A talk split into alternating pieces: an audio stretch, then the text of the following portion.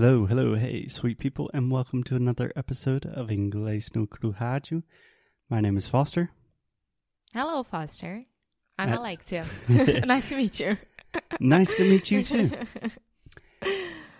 Okay, so this week on the show, we have been talking about weird things that Americans do, and Alexia has a list of questions from the internet, of BuzzFeed. from BuzzFeed specifically, of people, foreigners, people that are not American, asking questions about America.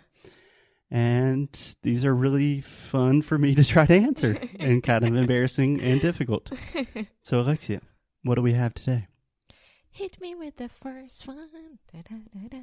Okay, so first one. I Can- think you want to say, hit me with your best shot. I know, but the first one, first question. Okay. I changed. Okay, cool. It wasn't good, but I changed. No, no, no, it's great. I'm just making a mental note that Alexia has a tendency to sing in English and sing the completely wrong lyrics. And there's actually a not, name not, for this. Not only Alexia, most of Brazilians do that as well. Yeah, no, that's why I always think about it. This is a real thing. It's called mondegreens. So mondegreens is specifically referring to the phenomena of people just trying to sing with songs and understanding something completely different. So we will do an episode about that one day Yeah, because it's a fascinating subject. Anyway, Alexia, hit me with your best shot and fire away. Okay, the first one. Can an American explain to me what kind? Huh? I think it's written wrong, but can an American explain to me what kind of shop Target is? Because I really get confused by it. Is it a supermarket or what? It's everything. Girl, it's everything. yeah, honestly, I think in this case, Alexia probably can explain better than I can because I don't remember the last time I've been to Target. It was with me. Was it? Yeah. Okay. I can't remember the last time that I paid attention to what I was doing in the Target. But yeah, Target's hard. It's not a supermarket. It's not Walmart. No, so it's like a Walmart, right? You ha- you can buy food, clothes, utensils, Utensils. utensils like kitchen stuff and camping stuff and whatever stuff. Yeah. Uh, Home decor. yeah, but I don't think that Target has the electronics that Walmart has. Yeah. Does Target have food? Yeah, I think. Mm, I don't know if they have like a supermarket like most Walmarts do nowadays.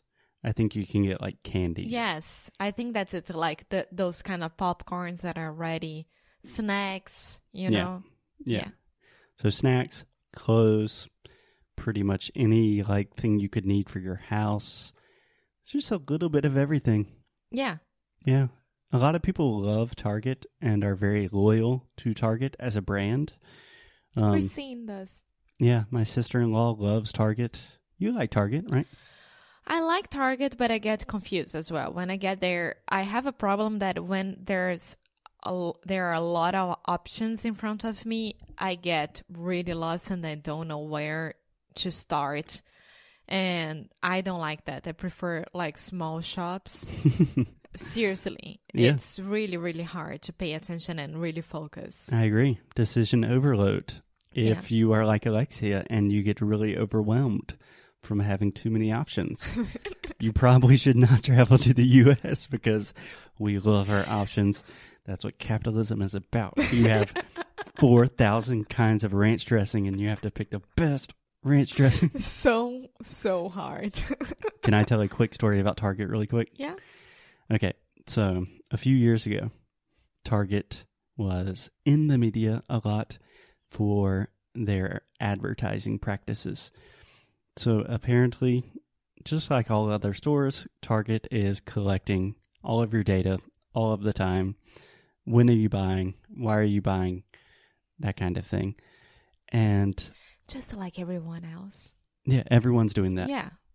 But I remember there was a story that Target started sending a lady in the mail, started sending a lot of baby materials. Like, hey, here's stuff for your new baby. Like, here are some things. Like, she's pregnant and we're going to start sending her discounts for baby stuff, right? How did they know that? So here's the thing. She did not know that. And she was like, hmm, this is weird. But Target's algorithm of what she had been buying in the past and other stores she had been shopping predicted, okay, this lady's probably pregnant. Oh my god! And it turns out, yes, She she, was. was. pregnant. oh it- my god! Target knew she was pregnant before she did. That's so creepy. Very creepy, very questionable marketing tactics, Oh my god! but impressive. impressive. Yeah. Okay, so let's go to another chain. I Sure. think it's a chain. Can an American explain to me Whole Foods? What kind of people go there? Okay, first, why do you think this is so funny? because I got confused as well. Like, Whole Foods is this like Whole Foods. only for a specific target of people? Can anyone go there? Like, Yeah. what's that about? Okay, again, I have a lot to say about Whole Foods. What kind of people go there? Rich people. Yeah. So Whole Foods is a very expensive supermarket. It's really nice. You can get any fancy gourmet organic that's whatever. from Amazon, right? Yes, 2 years ago, I believe, Amazon purchased Whole Foods, which is an entire different subject that we cannot get into right now because I won't stop talking. But yeah, in general, Whole Foods is much more expensive than your average supermarket. So rich people shop there. And on top of that, it really has the reputation of not only being rich people, but being like rich, very well educated, generally white, like hipstery, that kind of people. Okay. And this makes me really, really happy because it proves that Alexia and I, we don't fit in any of the boxes. and you are really happy about it. Why? because there was a recent study. So we're in the middle of an election year right now, Mm-hmm. and everyone is saying, like, okay, who are the Trump voters? Who are the uh, Democratic voters? Like, what makes them different? Is it economic status? Is it views on immigration? And there was one study that said one of the best predictors is if they go to Whole Foods or if they go to Cracker Barrel. Oh, really? So, just to explain, Cracker Barrel is a restaurant that is predominantly in the South, but I think it's all in all places in the U.S. And it's like an old country restaurant that it's off the highway. Too much food. You can It's get it almost anywhere. but I love Cracker Barrel because they give you so much food. You can play checkers. It kind of feels like you're at home or in a cabin. It's, super a family sweet thing, that's for sure. it's a family thing, it's tradition. So essentially, if you go to Cracker Barrel often, you are voting For very Trump. conservatively. Yeah. If you go to a Whole Foods, you are a Democrat. you are definitely a liberal hipster. and we love Cracker Barrel, and we don't go to Whole Foods because it's very expensive. Well, no, we don't really live in a place that Yeah, has a that's Whole true. Foods, That's true. but we also don't have the money to shop at a Whole Foods. No, we don't. But I love both of them. so I want to tell all of the pundits and pollsters hey, look at me. I'm a very democratic liberal person. I love Cracker Barrel more than anything. love it. So, yeah. they should do with Waffle House as well. I would imagine Waffle House and Cracker Barrel have pretty similar demographics. Okay, last question. Yeah.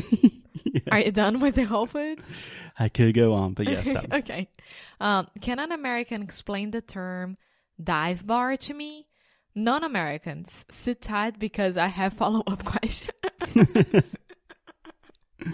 Okay, so I love I love this expression like sit tight. sit tight. You Yeah. understand that? É, sim, tipo, espera aí, aguenta aí, fica por aqui. Like, Yeah. Yeah. Hold on a second. hold your horses. Yeah, exactly. Okay, so can I explain what a dive bar is? And obviously, we can't uh, wait for the follow up questions. Do you know what a dive bar is? um, I don't know if I know, to be honest. Okay. To be honest, what I would, how I'd translate this in Portuguese, uh, pé sujo. Ah, ah, tipo um botequinho, um boteco pé sujo. Yeah. So a dive bar, I am normally imagining imagining a place that is not particularly clean. It is probably dark, but it's probably like a really cool place to go if you know the people. Like you have friends there, but specifically a dive bar will be like a small place. It's not going to be a big place with a lot of people. It's like a small place. You go in, you see your friends. You, It's a local local place. yeah, there's not like a chain of dive yeah. bars. No. Okay. Yeah, and you can say, oh yeah, like it's a little dive, like it's a dive bar. Because to dive is to mergulhar, right? So it's kind of you dive into this place. I don't know if that's where it comes from, but it makes sense to me. Yeah, because when I read this, I was like, "Is the the the thing that we do that that we did is um, the um, Ai, que negócio, amor, que a gente entrou na banheira e ficou. The float tank. Yes, I imagine that it was something like that. You know, I don't know. Yeah, it has nothing to do with a float tank. If you want to listen to that episode, I believe it is called "What the Hell Is a Float Tank?" episode number fourteen. but yeah, a dive bar for me, it's a positive term. I think some people might say eh, it's a dive bar, but I know for me, and I probably get this honestly from my father. He always says like, "Oh yeah, it's a little dive bar. It's great." So that place that we went with your dad, like to have cheeseburgers Sunday morning. It's not really next to your house, but a little bit far away that we had to drive. Yes, is that a dive bar? That is the quintessential, perfect, emblematic version of a dive bar. okay, so I know what a dive bar is. Yes. Okay, so guys, it's the most local and kind of traditional place that you can go from that city or that small town or whatever that everyone knows everyone. I wouldn't say that it's a pé sujo, but it has the thing that if you go there, you know the people there and everyone is your friend. Yeah, yeah. Yeah. I don't think that's a direct translation, but it gets you pointed in the right direction. Yeah. Okay, cool. Okay. So I'm done for the day. Awesome. Me too. We will see you guys tomorrow. Bye.